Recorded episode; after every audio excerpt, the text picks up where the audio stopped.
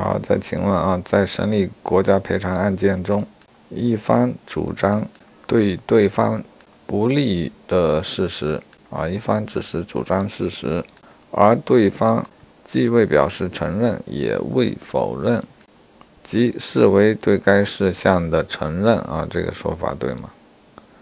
好，这是个错误的选项。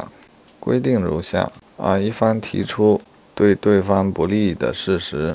对方如果明确表示承认的，啊，则本方无需再举证；对方如果既未表示承认，也未表示否认，还需要经审判员询问并释明法律后果之后，仍不做明确表示的，才视为对该事实的承认。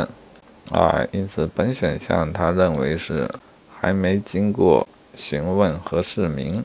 啊，因此不能视为对该事实的承认。好，再请问，赔偿委员会根据赔偿请求人的申请而调取的证据，是否作为赔偿请求人所提供的证据进行质证？这个答案是呃正确的啊。法条原文，我想在民诉中应该也是相同的规定啊，回头可以做个对比。